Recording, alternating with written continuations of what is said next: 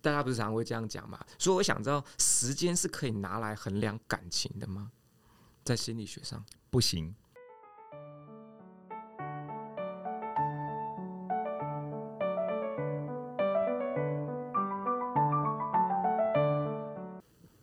好，各位听众朋友，大家好，我们是关 CICU，我是智商心理师典衡，我是律师之庭，我是你们的好邻居叔公。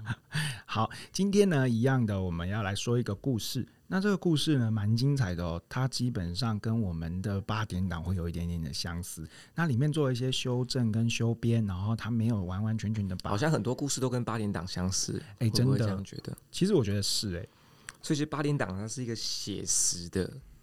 影集八点档的取材，编剧也是从他的日常生活中去发想这些故事内容的吧？对，所以我记得我小时候看那个《霹雳火》，或者是看那个三立的那种民视的时候，它下面一定结束的时候都说以上内容纯属虚构，若属若有属实，纯属雷同、巧合之类的。好，今天的故事呢是关于一个上流社会的财产争夺哦。好，那故事的主角是家珍跟伟明。家珍跟伟明呢结婚了三十年。家珍年轻的时候从娘家带了很多的资源给伟民。公司创立的时候呢，家珍背负着娘家的骂名，拿了家中的五十万出来给伟民开公司。那伟民担心家珍在娘家不好做人，于是立下了借据，表示自己确实跟家珍的父母亲借了五十万。随着公司营运顺利，伟民的事业越做越大，最终形成了一个小有规模的企业。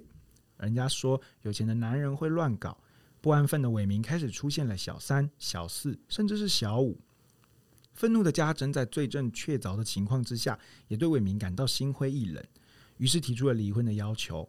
然而啊，庞大的事业体要如何分财、分分财产，却出现了难题。过去三十年来，两人并未为了当时的五十万进行过任何的讨论商量。娘家也当作那是女儿的嫁妆，而当年的父母也早就已经离世了。然而，名下的财产绝大多数都是在伟民的名下。伟民表示愿意给家珍当年的五十万，加上其他的赡养费。然而，家珍却认为当年五十万岂是今日可以比拟的，所以就在诉讼中要求公司现在更多的财产。那伟民认为公司的经营跟家珍没有实质的关联，因此不愿意再拿出任何公司的财产给家珍。痛苦的家珍心灰意冷，极度想自杀，也得了忧郁症。那两人为了钱的事情，又衍生出了教唆伤人、恐吓等等的案件。好，所以这样子的一个故事呢，是今天属于呃家珍跟伟民的故事。然后我刚刚突然意识到一件事情，就是我的声音变得好奇怪哦。你会吗？你现在美声男子，我我决定我不要很温暖啊，是吗？是吗？不如唱一首歌吧。好，又 上次的开场也是要我唱歌，哎、欸，那我觉得我下次应该唱一首一首歌，对不对？对，稍微开放点歌，好吧？冷静一点，冷静。叔公怎么样？今天的故事精彩吧？我我觉得今天故事感觉有点短，感觉好快啊，太太快，好快就讲完了。对对对对，平常就觉得讲故事很久，对。不过这个故事，我觉得首先我想最想问的就是。伟明他开了什么样的公司？还有为什么家珍会背负着娘家的骂名啊？娘家不同意他们的婚姻吗？不是啊，因为就是他们就觉得说，你为什么要把家里？你们有没有看过那个叫什么？那个孤味？哦，对对对，没看，没看吗？好看呢、欸，可以看，可以看。它是一个平平淡淡的戏，可是却就是很很多的。就我看完的时候，我就觉得那就是一个婚姻、家庭婚、家庭之商的大戏。嗯、对对，很值得看。然后里面每个女女人都有故事。对对对对。然后它里面就在讲一件事情，就是它里面的老公就是当年就是又要创业，然后就一直去跟，就是老婆为了很挺他，然后就一直拿钱出来这样子。对，所以他就，然后可是老公就创业就失败啊，而且一直从娘家拿拿钱，然后那个娘家就会觉得说，我女儿都嫁给你了，你还一直来娘家拿钱这样子。对，所以故事里面的家珍也遇到了这样子的问题。嗯嗯嗯，我觉得是蛮有趣的现象，就是。嗯不是很，就是大家在结婚的时候，不是很多人在劝阻人家要结婚，就是说啊，婚姻不是两个人的事，是两个家庭的事。嗯，然后就在遇到钱这问题的时候，就说把娘家分开了，哎，干你自己家的事。嗯，那为什么婚姻的时候怎么结，你们要管呢？哎，这是人性，对不对？对，你会发现人人类在争执跟争吵的时候啊。他的那个标准的浮动会，错。对，他会依循依循着对自己有利的时候，对，趋吉避凶，他会依循着对自己有利的话题去做更改。所以，嗯，当对自己有利的时候，他就跟你，当谈理性的事情的时候，有利，他就拿理性出来讲；当谈谈论感情层面对自己比较有利的时候，他就开始谈情感的东西。那这是一个什么样的心理状况呢？就是为了要生存啊，为了要生存。对对对，因为因为从从心理学的角度来说的话，人类最原始的目最原始的一个动力就是我要活下去嘛，所以我去寻找一个对自己有利的方式作为借口，我觉得那个是就是。呃，基因演繁繁衍下来的东西，所以人类都是自私的啊、嗯。所以，即便就是现在生存已经不是，因为就是毕竟现代社会也是很发达，就是生存应该不是什么大问题了。嗯，所以但是也会有这个议题去延伸很多行为。是，我觉得那个就刻画在骨子里。其实，我觉得人类的本性其实就是。就是就是刚刚芝婷说的趋吉避凶啊，就是我没有我我我会想尽办法活下去，然后活下去的可能性就会有需要去伤害他人，或者是有攻击性。呃，那娘家看到伟明事业越做越大，他会眼红吗？哎、欸，这就有趣啦，是因为娘家本身就蛮有钱的。哦，对对对，我觉得这件事情才是，我觉得这件事情才是，我觉得如果以跟上一集来说的话，某个程度在早期的伟明，他有一点点吃软饭的感觉。哦，所以我觉得那个那个状况是有点类似。可是他事业越做越大，嗯、这样呃，岳父岳母这边对他不会有一些正面的评价。对啊，当然啊，所以在所以在他们相处的这三十年间是没有讨论那五十万的、啊。他们觉得我的女儿是嫁了一个好老公啊，奋发向上的、啊，然后这个钱投资是有有有用的、啊，所以那五十万是没有关系的、啊，所以就没有谈这件事。嗯嗯嗯。好老公，我想知道一个好老公的标准是什么样子。肢体，你觉得好老公的标准？身为一个唯一的女性代表，你好老公的标准大概是什么？好老公的标准呢？好好因人而异哦。对啊，有些人，有些人可能觉得，就是收入收入一定以上。叫好老公，就是我觉得可能要看每个人他需求是物质的还是心理的，或是其他层面的，或者是综合体，就是小孩才做选择，我什么都要。哦、对，但是我觉得好老公的定义主要可能是两个谈得来吧，谈得来我觉得最优先。嗯，谈不来，对，谈不来，你钱再多也没有用、啊。那如果给你一个就是排行榜，就是给你排前三重要的条件，第一是谈得来嘛、嗯，那第二呢？长得帅啊！对对对对，这很重要，不得不说这很重要。朝夕相处，你怎么可以眼睛张开就看到他了？啊、怎么可以这不帅？等下半夜吓到我怎么办？对不对？对，谈得来，长得帅，然后第三，嗯，经济稳定，嗯，这蛮重要。所以你先求心灵，才求外在物质。因为我觉得物质这个东西是可以靠努力。嗯，对，那。嗯心灵或者是人格特质，我觉得有有某部分是天生的，是没办法改变的。嗯嗯，可以这么说。刚刚叔公问这个问题的时候，我就想到以前网络上面有一个梗图，怎么你也对好老公有一些标准是吗？我觉得好老公 没有没有，因为你有没有看过一个梗图，然后那个梗图上面就是，如果这个女生有就是像就是你加起来就只能有十分，嗯，然后你要怎么配？然后他可能就会说。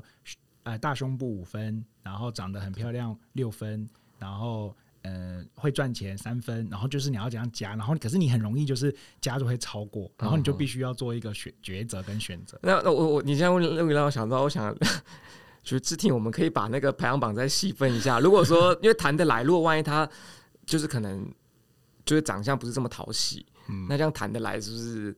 即便再谈得来，哦，不行哎，我要看着他的脸谈。对啊，那那那如果说给这个配比呢？就比如说 一百分，就是百分之百，那假设谈得来要占四十趴，然后对你这样听起来好像长得帅比较重要。那长相有占到五十趴吗？还是最少要四十趴？五十五十。五十五十啊，五十五十一定要五十，所以长相要先过五十的标准，才来谈心灵跟谈。对对对对，我才有办法看着他的脸谈下去，不然肯谈，不然肯谈 什么都生气。没错，对。对对对，这个好像真的确实是，对不对？不，我相信在场各位都 是，就是第一印象或者是那个那个感觉很重要啊，至少要过那个自己的标准啊，对不对？嗯，自己的标准，嗯，对。那如果呃，就是。呃，离婚诉讼的时候，我可以说，就是对方长得太丑，我想离婚不行。对对对，但是他已经 怎么可以这样？没有，就是他可能这样，他反而可以反告你，对不对？对啊，他可以反告你，这这不是破口，这不这这不是破绽，他除非怎么可能？这怎么想都，除非他就是结婚的时候不是这个样子，然后是后来发生什么？但是你也不能因为他后来发生什么样的状况之后，呃，嗯、以他长相越来越跟你不佳，对对对，跟你原本的预设有落差。嗯哦、那如果是这样呢？就是我二十五岁认识他的时候，他好帅，然后身材很好，可是他三十五岁的时候变成一个就是大肚腩，然后吃的超肥的。如果这样可以准离的话，嗯、我想。对，法感情，这样社会会动荡吧？对，你会对啊，会有很多婚姻出现。对啊，一天到晚都在呃以对方身材走样为由来离婚。那那那我想知道，假设假设今天我跟典恒是一对夫妻，然后他上他上法院，然后他跟我离婚，然后他跟我说原因是因为我长得太丑，那我可以反告他侮辱我吗？我可以这样子吗？我我们所谓的公然侮辱，它是指说没有这件事情，然后但是，所以如果说我不能反告他，就等于法官也默认我长得不好看，是不是？而且这是带有一有一点主观评价啦，它不是一个客观的事实。那所谓的公然侮辱，它必须是你没有这个客观的事实，但是你却说，比如说小美，她就是呃，小美说阿花在酒店上班。这个客观事实，那其实阿花没有在酒店上班啊，嗯、但他小美这样去到处宣，嗯、就是到处讲的话，对，这样会有公然侮辱的问题。那那如果说今天，因为客观事实毕竟还，因为客观就是一个判断的标准嘛，对不对？嗯、那如果今天长得丑这件事情太主观了，对，那就不能告公然侮辱了嘛？因为还是我有什么方法可以？除非是会，而且你你这样。呃，去散布这样的不实的事实，会影响到他的社会地位。那、哦啊、如果你长得好不好看，其实对你的社会地位没有影响的话，社会上对你的评价没有影响的话，那也没不不会构成诽谤啊。哦，对，你们不要那么爱告人家。诽谤跟公然侮辱还是不一样的啦。我觉得邻里间就是最近听到一些法律知识，都很喜欢用法律的事情来做。对对，来做来在吵架或者什么就加入一些，但是法律它就是最后一道防线。我们如果可以不用，还是要好好沟通嘛。对，以情来说的话，以情理来说，就先以情理来说，不一定要用法理先，对不对？对对，不要那么爱上法院。对，大家都还是理性的人的。我觉得我们很三个很厉害，我们永远都没有办法好好的讨论故事，不不会啊。可是没有会啊。可是我觉得，可是我觉得这很棒，因为可是因为我马上要衍生出另外的问题，因为我好像曾经看过类似这样子的。就是新闻，就是说，哎、欸，但是这是有点伤心的啦。然后，比如说，老公他发生了意外，然后他就是可能变成植物人，然后好像就会被就是这样子的离婚就可以，嗯，对。然后还或者是说他呃，就是性功能不好，对，不能人道，或者是罹患重大不治之二级，哦，都可以来诉请离婚。是是是。哎、欸，那配偶权里面有没有一个，就是比如说要，比如说照护啊，或者什么？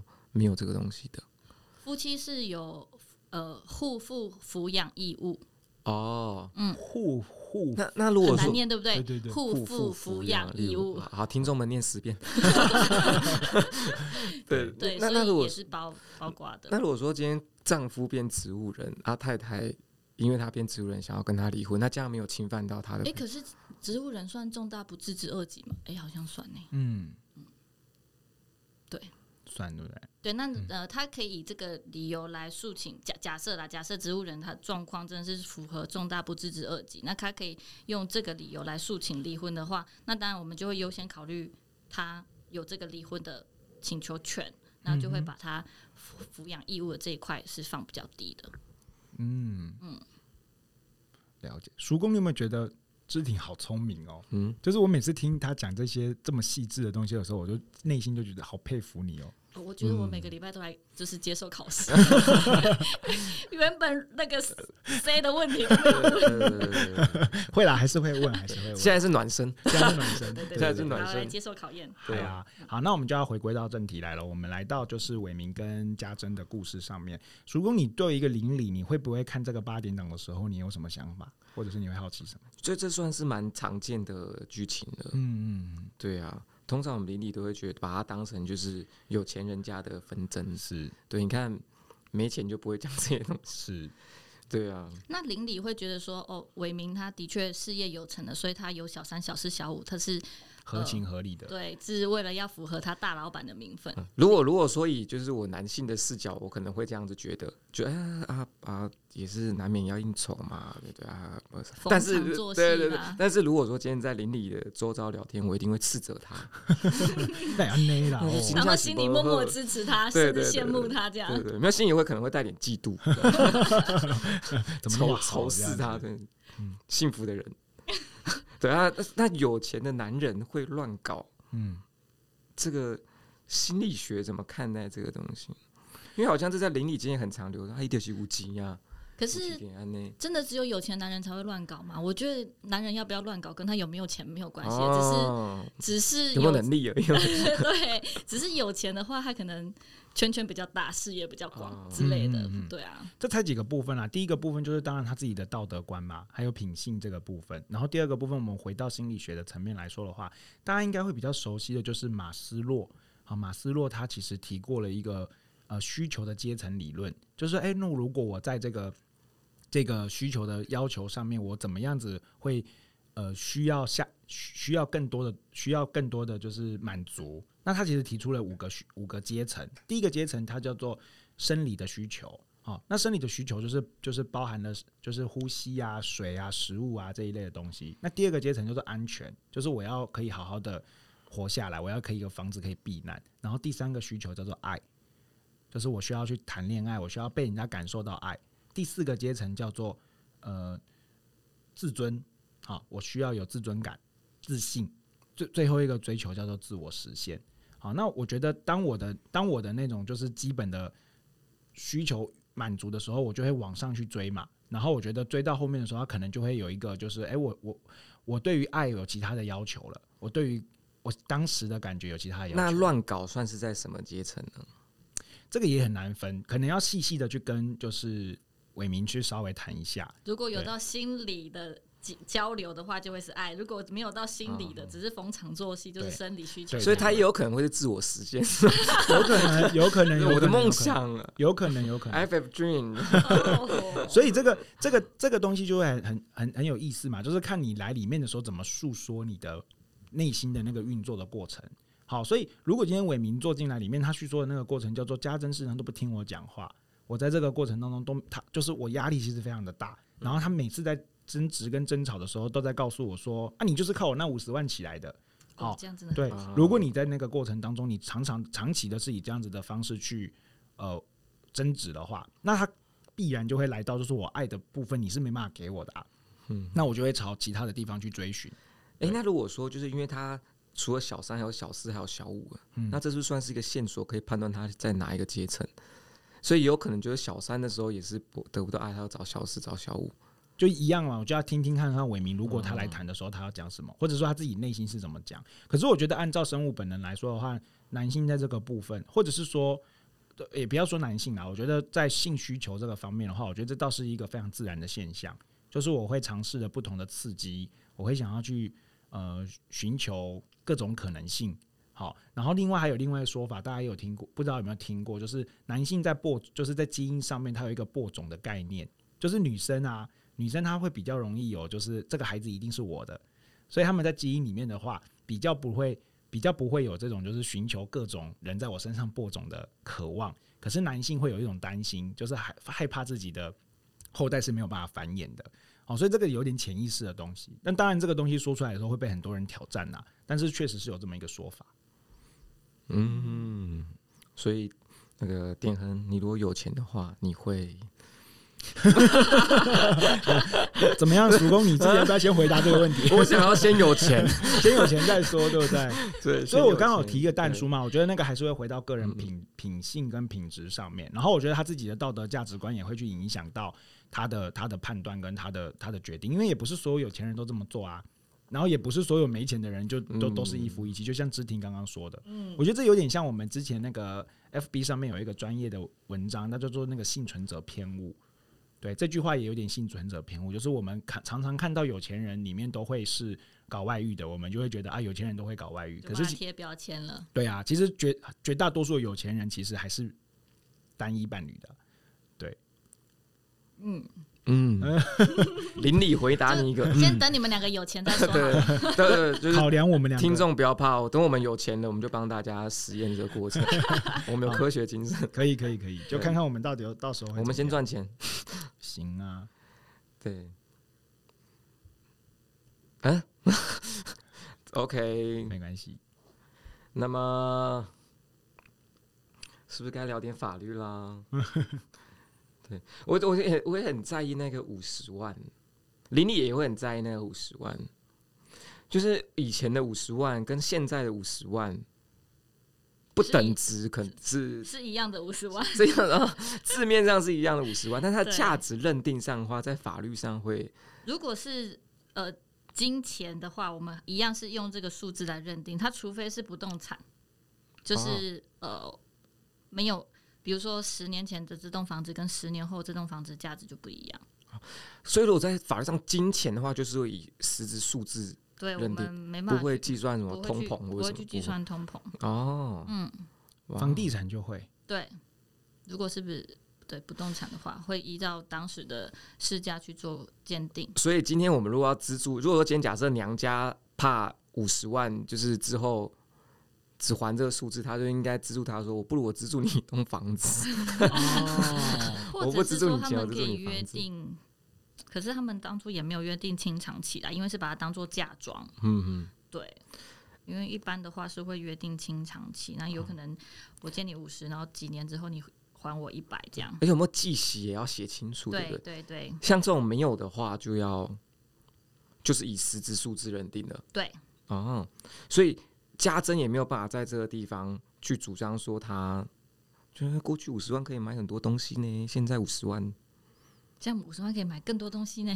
对，我们现在五十万买的比较少呢，对啊，他借呢，对啊，嗯，像五十万连一台车都买不到哦，好可 怕，不好意思，哎，家珍的部分呢、啊，因为就故事来看的话，伟明他是说愿意给他还，呃，给他当时。当年的五十万嘛，再加上其他的赡养费，所以假设他们两个离婚了，他们呃，家珍他是可以跟伟明主张夫妻的剩余财产，也就是婚后，哦、对对对，婚后两个人增加的财产多少？假设说婚后伟明增加财产增加了四千万，那家珍因为都是家庭主妇，都没有没有其他的收入，那假设家珍的收入是零的话，再增加财产是零的话。那他可以跟伟明要一半，也就是两千万。所以，呃，除了当年的五十万，还可以有剩夫妻的剩余财产。哦，嗯，所以，诶、欸，那这个剩余财产要求是离婚才可以要求？对，如果没离婚就不能。没有离婚就没有，这前提是有离婚。所以，呃，家珍如果家珍在这个公司他是没有股份的，他不是股东，他当然就没办法要求公司的财产，但是他是可以要求伟明的财产。嗯嗯，但是如果说伟明名下没有财产，那就没有办法要求了。对，所以伟明又那这个可以事先申请什么假扣押？呃，可可以申请假扣押，可是我们现在申请假扣押的呃认定会比较严格，我们必须要先去。举证证明去说服法官说伟明他有脱产的这个嫌疑，但是现在要脱，这很难认定。对对，要要去证明脱产其实有一定的难度，除非如果是不动产的话，除非他有呃已经委托中介要出售，那这样我们就可以合理怀疑他要脱产。但是这也仅限于不动产嘛，他如果是存款，他什么时候去把钱转掉，其实你也很难去证明。嗯嗯，所以现在当然是可以申请假扣押，只是具体实际上要拿到假扣押的裁定是有。现在是比较难的，要去释明。哦，所以一个理想的做法应该就是事前不要让对方知道 太多财产吗？对，没有事前就假设我是家珍，我应该事前不要让伟明知道我有要计划要分他剩余财产这个动机。哦，但是如果讨论到离婚的话，多半就会来就要财产啊。嗯，那如果说。当时的伟民啊，他买房子或者是各种东西，通通都是用家珍的名字，都是用家珍名字，也是很多这样的状况，就搞得老婆还比先生多钱。对对对对对对对对，对，那这样就会反过来，伟民可以跟家珍要一半，婚后增加的一半。那这样家珍就说：“那婚我不离了。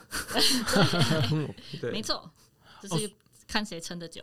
所以一半这件事情是。固定下来的不会有说，那今天这个这个案例叫做七成跟三成，这个案例是。其实这个呃具体来算没有这么没有这么好算，我只是把简单化了，哦嗯、但是一半是是的确的，只是说你还要去计算，比如说你拿婚前的财产去清偿婚后的债务，这个也要把它扣掉，或者是说你拿。婚前诶、欸，婚前的债务你拿婚后财产去清偿，这些也都是要去扣掉。那例如说你是继承来的、赠与来的，这些也不算计算的标的。所以在算的时候，其实蛮复杂的。夫妻剩余财产这个很难呢、欸。可是我觉得这也就是再说一个，就是如果遇到这个问题的话，真的要找律师哎、欸，没有错。对，而且他们又结婚三十年，这个中间的财务就更更丰富了。对，三十。那我问一个问题，那这个是这个。就是呃，像遇到这个问题的时候，律师是自己算吗？还是律师会有合作的人？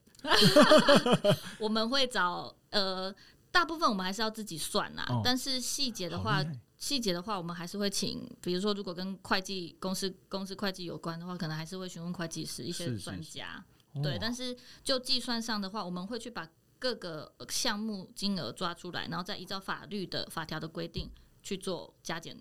乘除是没有处是，所以如果所所以如果我是伟明好，或者或者是我是家珍，那我自己要去找一个会计师来算这些吗？还是不用，我就委托给律师就好？委托给律师就好。OK，好，我帮我我想我帮民众们问了一个很重要的问题，就是这种事情还是要找专业人士去处理啦。嗯，对。哎、欸，那我想问，就是那如果说今天要确认双方的财产是从我提离婚那个时间点，法院开始计算双方财产吗？是从婚后。但是，但是我提离婚了之后，呃，我就会去调出现在两个人的财产，那去看哪些是从婚后增加的，只有婚后增加的才会是剩余财产计算的标的，如果是婚前的财产就不是。嗯，所以呃，把你的财产清册调出来，假设有不动产，我们会知道说这个不动产是什么时候购入的，那购入的时间点如果是在婚前，那它就不是剩余财产计算的标的。所以这种这种计算的时候，法法院就会请人来计算，然后我们就要证明。法院不会请人哦，我们要自己提供 律师会哦，律师哦，律师的啊，对，太重要了，律师们。我，我觉得这边想到一个心理的问题哦，就是如果是我的话，我觉得在想说，婚姻之商或者是婚姻夫妻本身啊，到底要不要？嗯，就是在相处的过程当中把这些东西谈进来，成为我们日常的一种默契，还是没有？它就是一个。就是一个，就是大家知道就好了。因为听故事里面的家珍跟伟明，他们其实在这个过程当中是都没有谈这些东西的。其实大部分的东方人在结婚的时候是不会把这些讲的那么详细，所以我们的法定财产制才会约定成呃，我刚刚讲的那样。那我们的财产夫妻财产制其实还有其他的。被比较常见就是分别财产制，嗯，就是不管你婚前或婚后的财产都还是归各自所有，嗯嗯，对。那你两个人在谈论到要结婚，其实那个当下都是沉浸在喜悦当中，啊，嗯。然后如果那时候来提说啊，我们财产要算得很清楚，谈钱 伤感情，对。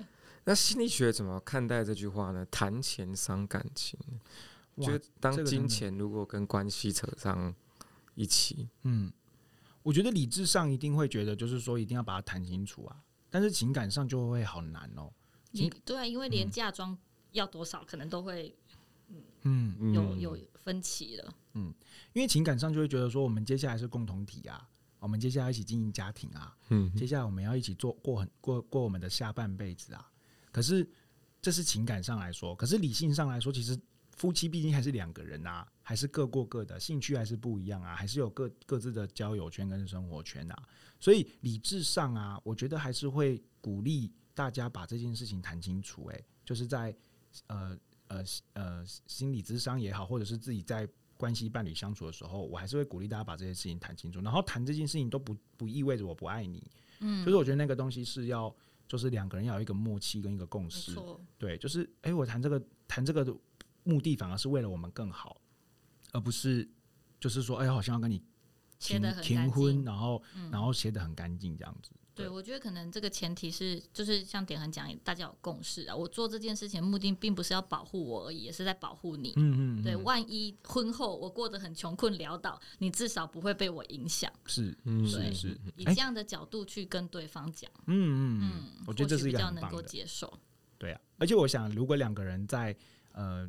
互信的关系上面，或者是相爱的基础上面去认识到这点的时候，我觉得那个信任感是够高的，反而是应该可以谈论这件事的。对，就是适合夫妻两个人谈，就千万不要再有家族进来谈。哦，对对对对对，对，因为你知道家人啊越多的时候啊，你的思绪会越来越混乱，而且你们人越多的时候，你的情绪可能会受到他人的影响。就是其实你本来就觉得没有关系了，这件事情就是这样了，而且你那当时想的时候还是比较理性跟正确的做法。可是你旁边的三姑六婆，或者是像叔公金伯过来跟你说了两句之后，嗯、你就觉得哎、欸，他说的好像有道理，他怎么可以这样对我？对，只有一个人讲的时候，好像还嗯，我思考一下，两个三个都这样讲，就哎、欸，好像是哎、欸，然后就被影响了。是，是，所以人啊，真的真的不是不是一个理性的动物，这真的是。所以心理学会鼓励大家。在关系里面，把金钱这件事情也要谈得清楚一些。我个人鼓励，嗯哼，你个人哦，对对对，我个人鼓励把这件事情，而且因为我我我我相信，就是当那你一般会怎么谈这件事情？都是从责任谈起，嗯哼，就是我觉得，就是我因为我觉得，我觉得呃，负责这件事情对我来说是很重要的。就是我们进到了关系里面，那表示我对我对于彼此，就是对方是有担负一定起一定的责任，可是。我自己也会提醒自己，就是哎、欸，那我是不是也要为自己担起一些责任，而不是把我自己都丢给别人？那我想问一个问题，就是有一些话是很浪漫的，嗯、就像假设女朋友说：“那你养我啊，嗯，你养我啊，你养我，我们就结婚。”那心理学怎么看待这种说法？因为好像你养我，这好像是不是就有点把责任推给别人了？但是你养我，这又是一个很浪漫的一句话。诶、欸，这个是，嗯、我想知道男生听到女生说“你养我的”会。第一个想法会先衡量一下自己的能力。哎，对对对，哎，我跟曙光想的是一模一样的。如果以我现阶段的话，就不好意思。OK，好好。如果我对，如果我状况很好的话，我当然会觉得是一个很甜蜜的感觉。嗯哼，对。哎，这个东西我觉得可以细致说一下。大家如果有兴趣的话，可以去看一下萨提尔。好，萨提尔在讲就是沟通的时候，他讲人的沟通是一个冰山，就是我们表面上面的话语跟我们内在的那个价值观，其实。有的时候是不一样的，比如说你养我啊，它背后隐藏的东西可能是我好爱你哦，我想我想一直跟你在一起。那我想问一个东西，就有没有可能就是？我们一直误读他，就是我养我叫你养我是真的叫你养我，你不要再乱讲，叫你真的养我。对对对，你就养我，养不活我自己。我，希望你养我，我其实也没这么爱你，我只是希望有个人养我。对，然后我们一直在解说，没有你，你不是真的要我养你，所以你还是要工作。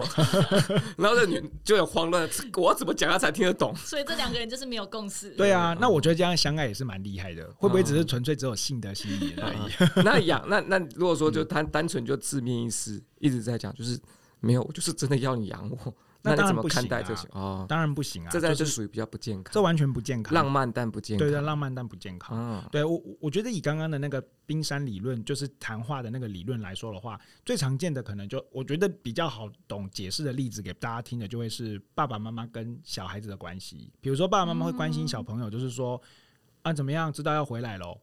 哦，比如说他玩很晚，他跟小爸爸妈妈跟小孩这样讲，可是其实他背后的东西是，哦，其实我很关心你。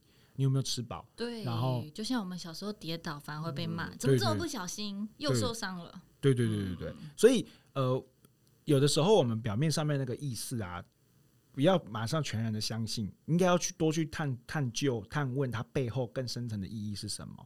所以他养你，他我要你养我啊，就是他可能是爱到浓意最高点的时候说出来这样子的话。对，他只是我想跟你在一起。有一个日本的影片叫做呃，好想吃掉你的胰脏。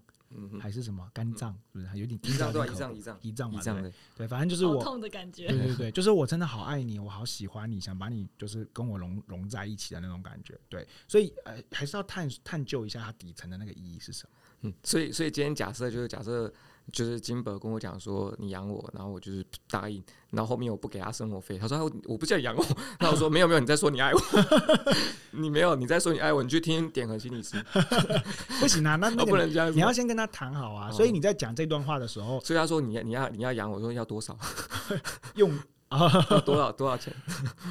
嗯，所以我觉得谈恋爱啊，感情的时候，真的还是要好好的谈谈彼此的价值观呐、啊。对啊，如果说女生说你养我，那那个男那个时候男生也觉得浓情蜜意的时候，嗯、他也没有先衡量自己的状况，嗯、就答应说好啊，我养你。是。那后来没有办法的话，会不会又变成是一个期待的落空？是。哎、欸，最近智商所里面好多这样子的伴侣哦。因为在我自己的家养我嘛？哎、欸，呃，不是不是，更更更，我觉得对我来说更没有就是做好规划的。比如说他们进来里面的时候，就是你就会想说，哎、欸，他们呃可能是就是呃有有一定很一定的经济基础或者是感情基础才过来才进到里面，可是你就会发现没有哎、欸，他们是为了相爱之后就辞工作的辞工作，搬家的搬家，就只是为了相爱然后就结婚。哇哦！然后我觉得这个非常的就是。如果从就是社会学、社会社会心理学的角度观点来看的话，其实是非常非常危险的。就是你会没有你没有为你自己的就是未来做规划跟打算，你就只是为了那个当下。所以那个 Sternberg 他在谈那个爱情的时候，他有一个很重要的东西就是承诺嘛。承诺这件事情，你在谈恋爱的时候其实需要去谈的。今天叔公一一路一直露着一个就是很好，因为我刚才讲到，就是所以所以心理学不鼓励人活在当下嘛，鼓励。嗯，那嗯，对啊，那他那刚刚当下，对啊，他那个当下他是很开心，他想要两个人一起在，就是一直在一起，不顾一切，所以他辞工作辞工作，搬家搬家，这样不好，好像蛮合理的，就是当下嘛。芝婷刚刚坐下来说，他每个礼拜都被拷问，我觉得我也是，你知道吗？因为我上一周啊，我上一周来的时候，我就一直觉得就是说，哎靠，我前面二十分钟都在鬼打墙 回答同一个问题，然后我就一直没有被放过，我也觉得我自己也有这样被。被拷问的感觉，因为我觉得那个活那个心理学，他在谈活在当下那个那那那个状况，他其实是比较聚焦在自己身上。呃，我觉得他还是有责任的意义在，就是我聚焦在自己的身上，我是为我自己负责。对啊，所以他那个我聚焦在自己身上之后，我我我仍然我并不代表我就不为自己负责啊。所以我在那个当下里面，并不是说哎我爱过头了，我就哎、欸、我就我就我们就在一起，这不是你聚焦在当下的时候，你 仍然要判断你在当下有没有负责吧？你懂我意思吗？那你在当下，你聚焦在当下，你只是为了爽来一炮，那你这样哪有负责？那你的这个聚焦当下就有问题啊！这个当下就不是真正的当下，你还是就是被你的感官知觉牵着走啊。嗯，我想知道你你这些就是来谈来谈者，应该说有这样状况的这些人，他们都是第一次恋爱吗？嗯，你有统计过吗？没有哎、欸，我没有统计过这件事，我下次来试看看。怎么？不过这好像是蛮好的。对啊，为什么芝婷会这样？会不会是第一次恋爱的比较容易有这样的状况，义无反顾？嗯哼，因为学生时期都这样，对不对？学生时期恋爱给了好多承诺，像金伯就绝对不会义无反顾跟我做过什么事情，还会衡量很多。对，对嗯，我就会觉得他不爱我，甚至 甚至年纪会不会有有关系？就是当然啊，嗯，随着我们的经验的增加。我觉得对于一些事实的考量会不太一样。就在谈恋爱的时候，随着经那个年纪的增加，理性会 渐渐高于感性，这样是。其实感就是你人人的奠基一定是从经验而来的嘛，所以你现在奠基过这个经验，跟你当时都没有这个经验时候的状态一定不一样。嗯，对啊。所以现在来到你眼前的人，他一定经历过了很多的故事。我那天才在讲这件事情，就是我觉得不要去讨厌前男友或前女友。没错，对，就是今天你。这个你爱的人出现在你面前，他的所有学习都好重要。他因为有这些学习，才会变成你爱的人出现在你面前。所以，反而要谢谢他们，前女友们，谢谢你，谢谢他们吧。嗯，谢谢他们，也不用到谢谢啦，不用讨厌吧。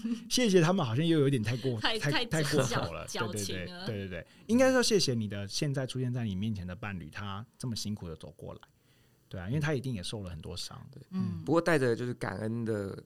心心情在，对对对，这在这一代感恩的心在关系里面会过得比较舒服一些，而且大家也会更包容。是是，的确这么说。我也常常跟金伯这样讲，就不要再嫌弃我，就是 你就是不够感恩，你才会觉得 你才会觉得我不好。我原本觉得叔公很正向的，突然间讲到自己的例子，然后整个歪掉了，没有？那如果那心理学会怎么看待关系里面因为无法沟通而采取法律的行径？嗯。这里好难哦，这是什么什么意思？就是因为因为好像因为像像关系都会有一个信任的基础嘛，对不对？然后我们今天要寻求第三方的介入来做仲裁，就代表这个信任的基础已经破裂了。嗯哼，基本上会是这样子，所以好像采取法律途径就会是一个不可逆的，就是关系可能就回不去了。对啊，对啊，对啊，对啊。那心理学会怎么看待这件事？法律比较是后面。就是从人类的发展，所以那那所以说，今天点恒在鼓励，就是个案假设，就是可能我们现在加征，你可以采取法律途径，也是因为你觉得他们的关系回不去了吗？再说一次，再问一次。就是因为你刚刚提到，就是法律是最后一个做法嘛，就最不得已才要做这个做法。嗯、然后，但是点人还是有时候会提供这个，嗯，你们可以用法律措施。所以，当你提供这个选项给个案，是不是就代表你对他们这个关系觉得可能挽回不了了？是，嗯，可以这么讲。我觉得是，就是基本上没办法了，你需要透过第三方来介入你们的关系。原因是因为你一个东西。哦，我前面也跟大家提过，就是外控，就是它已经不是我自己能够掌控的事情了。然后我需要透过其他人来去控制这个局面跟这个场面。那这个这个从这个角度来看的话，这是我现我现在仅仅存的内控的能力了。就是比如说我的我的伴侣一直讲不通，然后我已经没有办法控制他了。那我现在唯一可以内控的就是我再去找别人来帮忙。那法律现在是我们社会定定出来的一个。公正标准、客观的一个方式，那我就会鼓励我的来谈者去采取这个方法，对吧？因为在心理咨商里面，我们本来就是要才，就是要寻找一个有效的行为，而不是一直重复无效的行为。嗯嗯，所以当法律成为有效的行为，就可以说明这个关系可能已经是就是这么说岌岌可危。对，我觉得如果你走到法律了，那我觉得基本上。就是你已经没有办法两用两个人来沟通了嘛？两个人来沟通这件事了，嗯嗯，OK。所以我觉得其实就是认同吗？嗯，叔公认同、欸。基本上我是认同的，因为我觉得其实就是以我们关系 ICU 这个节节频道的宗旨，基本上也是因为 ICU 是个加护病房嘛，对不对？所以基本上我们还是会以呃最最有效，然后正可能可能副作用最轻的东西来做。协助，这可能这就是心理学。然后，但到真的后面真的没有办法的话，大家该走法律途径，可能还是要走。是因为你，因为你看到、喔、我刚刚在主公在想那个问题，我刚刚顿顿了一下，原因是因为我觉得这里面还差别在有没有结婚。就是我如果结婚的话，跟没有结婚，没有结婚的分手，比起离婚这件事情来简单的多了吧？嗯哼，对啊。可是没有结婚的分手，可能衍生出来的会是恐怖情人这一类的，对。其实有没有结婚，这呃有没有结婚都有可能会有恐怖情人啊。对，只是说你有结婚的话，你必须还是透过法律来结束你们的夫妻关系。对，嗯。可是这我这我的想法就会比较不一样，因为我个人会觉得没有结婚的关系会比较难处理，因为有结婚你至少还有法律的保障。那没有结婚的话，可能因为大家不不是说离就可以离，不是很多人都这么勇敢可以。转身离去的，我懂你的意思。所以这可能好像没有，就反而法律不能保障，因为法律不保障没有婚姻的，对对吧？除目前同居好像没有什么法律保障，对，嗯、除非真的出现什么，就是呃肢体暴力啊或者什么才有可能。对，对啊，哎、欸，所以你看我们的题，我们的节目真的是很有意思，我们刚好是处于一个感性端跟一个理性端的机制。哎，就是我你刚刚曙光在讲的时候，我觉得确实是蛮困扰的，就是因为比如说我现在。是交往状态，然后我们分开了，可是我又没有结婚，他也还没有结婚啊，那这个关系根本就还是就是他仍然呈现在一个没有任何公正客观定定的一个状况底下，嗯、所以这个情感的问题就会持续存在。那反而是离婚的时候，他有一个东西就是，哎，对我们现在没有婚姻关系了，也许情感的关系还是存在，可是我就已经被告知，而且是第三方公正的告诉你说，你们两个现在是没有关系的。嗯而且就侵害配偶权这件事，如果你们只是只是同居，没有夫妻关系，不会成功，对不对？对，因为他们就是没有配偶啊。嗯嗯，所以就是劈腿，就是婚，就是啊，结婚前的劈腿是没有办，没有任何保障的。没有。对啊，没有。而且我忽然想要澄清一件事情，就是虽然我们刚才在讨论当下这个东西，但是其实当下这个词是有很多意思的，还有很多层次的。对，刚刚只是以一个。刚刚那样子就是带入，其实是不正确的。嗯，对，可以这么讲。对，这两个当下不是同个当下。对，基本上会是这样子。对，对，我觉得叔公真的是很聪明，就是大家可以再多去了解“当下”这个词，对，是蛮有意思的。它的深层，它还有更多深层含义啦。对，它比更多的禅学跟跟哲学类。如果有机会，我们大家可以再讨论。不过，我们还是回到故事里面。好。对我觉得故事时间点也很有趣，就是佳敏，这个家珍跟伟明他们结婚三十年了。其实一个人三十年前跟三十年后是完全不一样的状态。嗯，对啊，那这样其实你，你好奇心理学还是好奇法律？哎、欸，这哎、欸，我忽然忽然想了，就是很多我们很多人都会这样讲啊，就是。就假设假设今天我跟假设我今天我跟芝芝是那个夫妻，然后点恒是一个小王小王，对，然后可能芝芝就跟点恒就会发生关系，然后我可能就会觉得说，难道十几年的感情比不过你们见面几天？大家不是常常会这样讲嘛？所以我想知道，时间是可以拿来衡量感情的吗？在心理学上不行，怎么说？时间不能拿来衡量感情。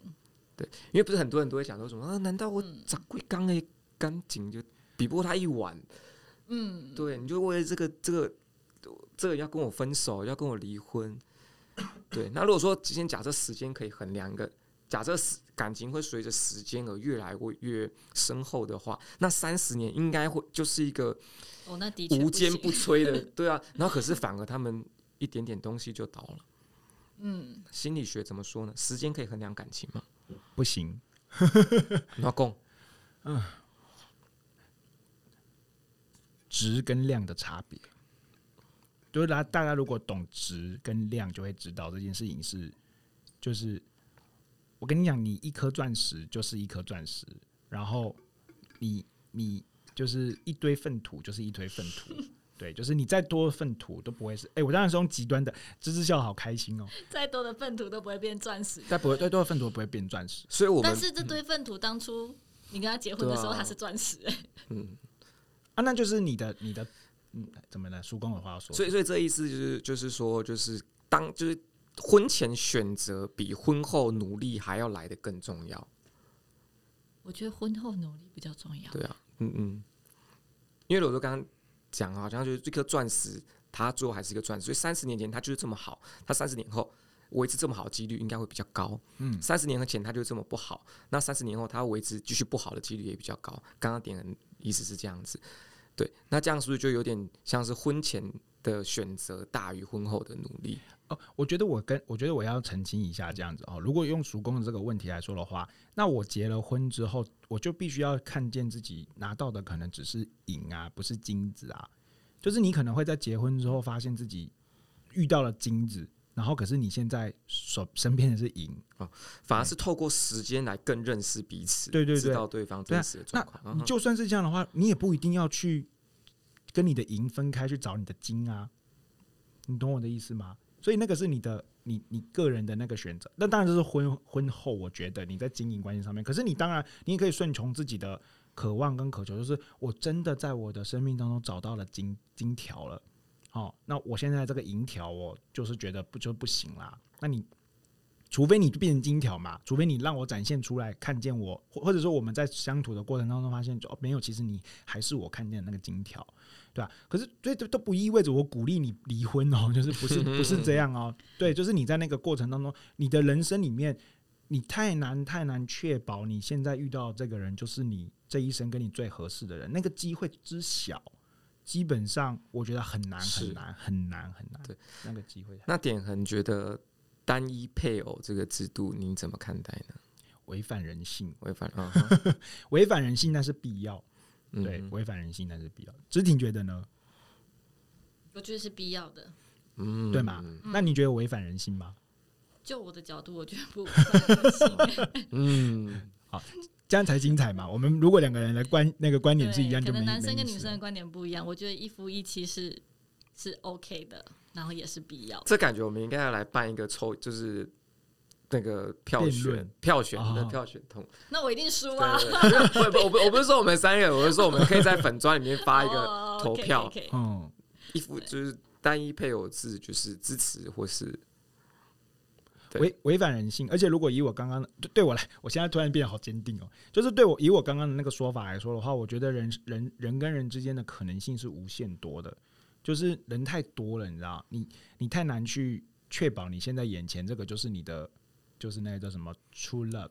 其实我我我可以理解的是，就是的确现在这个人他有可能不会是呃，可能现在他是最适合你的，但是随着时间的流逝，他有可能两呃两个人的成长或者是发展渐渐有落差的时候，他就在往后日子他就不是最适合的。但是我觉得你还是要把前面的这段处理干净的处理。也不是说干净了，就处理到呃确定了之后再去发展下一段。嗯、对我我是认同说，有可能你的呃最适合的伴侣是会变的，是，但是没有办法接受一次同时。哦，对，我懂，对，所以我说，所以我刚刚说的事情是，呃，就是同意。同就是必要的，然后他但是他违反人性，嗯，对，就是人在选择上面的，就是人人性上面就会是我我还是会想要寻找更好的嘛，对，没错，对啊，可是这样子的话就天下大乱啦，大家都一直在，对啊，天天你就你今天走出去，没有那个昨天跟我老婆上过床，嗯，那不是很奇怪，对啊，那我觉得那个那个会使社会结构崩崩毁，嗯、对啊，但是它以人性来说的话，我觉得它不是那么的不，它它真的就是不符合人性的，因为因为人其实还是动物嘛，我们还是有那种基础的渴望跟欲望存在在那边的，那就是靠后天我们形成的社会规范跟我自己的道德的标准的发展去。生长出我后来的价值判断啊，嗯，我有一个嗯想要跟大家讨论的，就是我我看过一个说法啦，就是我们爱一个人要爱他的全部，不管是优点或缺点。可是我们在相处的时候都会希望对方更好啊，所以即便当初在认识或交往的时候，我我有我知道他这个缺点。但是我希望他更好，那究竟是我要把我的期待加在他身上，希望他改变，还是说我应该去调整我的心态？我既然知道他本来就有这样缺点，那我就要接受他，然后不要去期待他会更好。嗯，哇，这个问题太棒了！你应该要接受他，还是要就是算是就是要求他变成我想要的样子？接受还是要求？嗯哼，心里是怎么说呢？我觉得理想上应该要问自己，我要什么？我要他变更好啊！可是他可能会很痛苦，那就离开。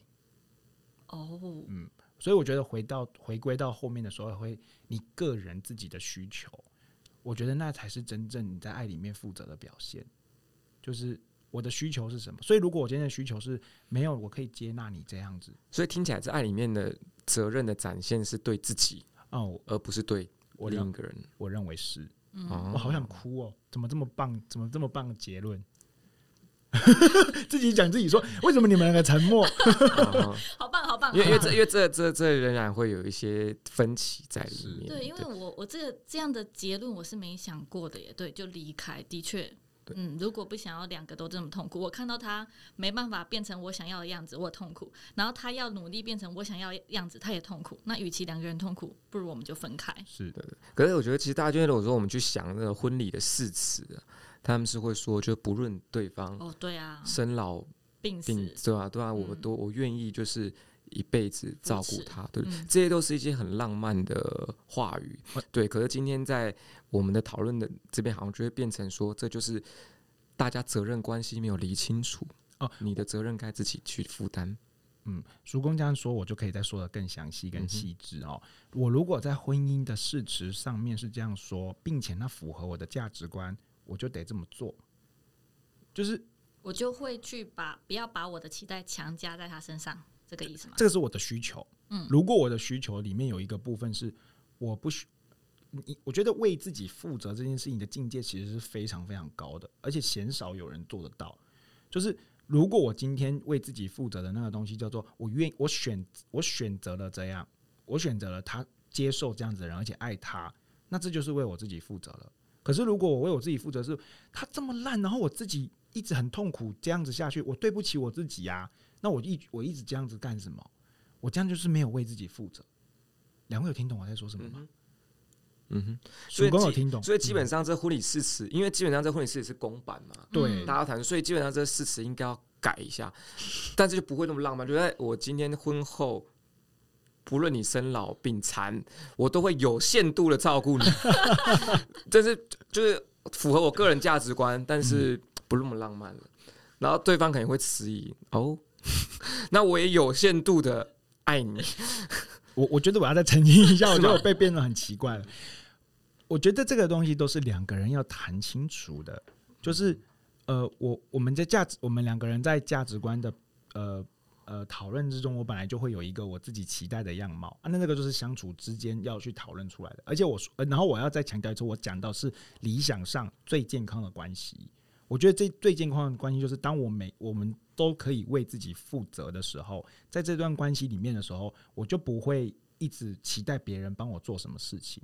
好，所以我如果是好抽象哦，好，我我如果是我我要求对方，然后对方做不到，然后我觉得没关系，我也是爱他这个样子，我对得起我自己，嗯，我就继续爱他。嗯，可是如果我要求对方，对方做不到，我觉得我替你超干的，嗯，我对不起我自己，我们就离开。但是这样是不负责的，嗯，不会不负责，我为我自己负责。可为自己负责，不为他人负责，因为他人要为自己负责啊。对，那 OK，那这个东西，因为我觉得，我觉得我们这次的那个算是程度比较高一点，对，所以我们可能在这个名称前面叫做高级呢。这，因为我觉得，因为其实我觉得婚礼誓词设计的巧妙原因是在他说生老病残，这是代表说你今天失能，你没有办法自己自理的时候，所以今天你不能自己自理的时候，就需要别人的协助。那么你今天需要别人协助的时候，另外一方觉得说你应该要为自己负责，但是我都失能了，我怎么为自己负责？而这个情境里面才是爱情可贵的地方，才是婚姻可贵的地方，对吧？来，所以这回到我刚刚的那个观点，如果我觉得我自己在这个地方那样子，我才对得起自己，我照顾这样子的人才对得起自己。我为我自己负责，所以，所以我同样也可以说，呃，我没有办法，我今天爱你就爱你是个健康的人，你今天生老病残，可能我就没有办法接受你了，你得要为你自己负责，嗯，就会变成是这样子。对，OK，那是他的爱情，虽然有点残酷，但是为自己负责嘛，对，那是他的价值观。哎、欸，我都我觉得我这样讲的时候，我没有鼓励大家做哪一种人，你要为回过头来问自己。对，哎，对我们这没有任何道德的批判，对对对对对对，大家大家可能会觉得什么弃别于不顾，但其实没有，就是大家没有做这种道德批判，就是看自己最后的选择是什么，然后为那个选择负责。对对对，是是是是是。提一个就是我个人的看法，因为这部分我就比较不认同了，对不对？但这肯定不代表林立的看法，先看我个人的看法。对对对，因为我个人觉得我对于婚姻的见解本身就是。奠基在责任跟照顾之上的，所以今天假设我今天完全遵照自己意愿的话，那其实我不需要走入婚姻。但是我今天之所以要婚姻，我就是怕我万一有一天我需要别人帮忙了，我可能会有人可以帮忙我。是这个人，我可以，我敢，我敢要求他，也他也愿意照顾我。是对，所以我觉得这部分也是建，就是我跟金伯的那个 婚姻的基础，对对。但是我觉得，如果说今天完全就照个人的价值观去做任何选择的话，那其实不需要婚姻的存在。是对。婚姻保障的是两个人的群体，我我认同这件事情。所以你们在谈，就是我觉得在进入婚姻之前，我觉得这件事情就要谈清楚的。对，而且你自己内心也要知道，我要不要做，我我这个眼前的人会不会是我愿意为他做的，我我愿不愿意为他这这么做嘛，担起这个责任嘛。嗯嗯嗯。其实我觉得婚前智商其实是蛮重要的，但是只是这一块就目前。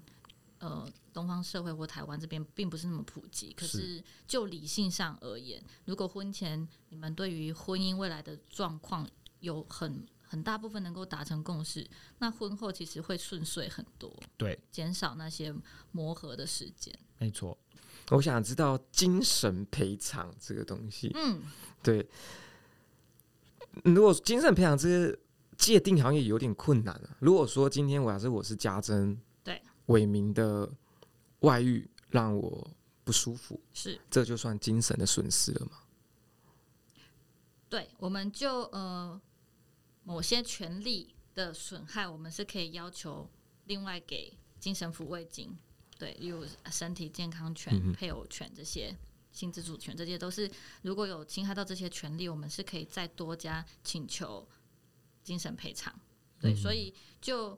伟明外遇的部分的确是侵害了家珍的配偶权，所以除了配偶权被侵害之外，家珍他还可以再去主张他要求他他的精神慰抚金。嗯，精神慰抚金。对。那这个精神慰抚金就是怎么计算？家珍提就可以了。呃，他会去法院这边是去衡量原告跟被告，当然要看家珍他告的对象是谁，他告的对象是只有小三、小四、小五，还是说连伟明也一起告？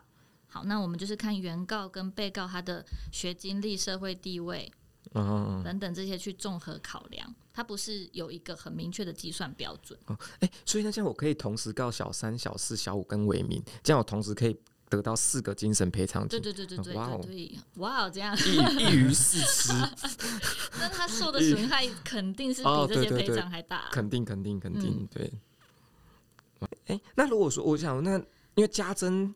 他这过程中，他有几度想要自杀，也得了忧郁症，这部分是不是就可以当做是精神赔偿的要求的证明。呃，精神赔偿的话，我们大部分都还是会去看身心科医师、精神科。哦，由他们来做。对对，有拿到医生的诊断证明书，确定说，呃，这个呃原告他受了什么样的精神困扰。对，嗯，心理智商的证明也可以吗？心理智商有在开证明吗？就是证明你有来过心理智商，是可以开的、啊。嗯，对，对对，也可以。那可以打统编吗？可以啊，收据上面会有统编。对哦，认真哦，可以打统编哦。统编，你说打我自己的？没有，就是我付智商智商费用可以打统编哦。对，可以公司可以报税这样。啊？这我这我就不知道了，这个可能要问专业的 专业的那个。对对，这可能要问专业的会计师我才知道。嗯。好，我们扯远了。Okay, 对，好，邻里的部分结束，邻里的部分结束。好呀，我想，我想我们透过了呃家珍跟伟明这样子的一个故事，我们也看了一个八点档哦，经历了一个八点档。然后我觉得，呃，不管是法律或心理啊，我觉得遇到类似这样子的状况的时候，都还是去寻求专家，我觉得会更加的合适啊。那我们在这个过程当中，我们事实上讨论了一些。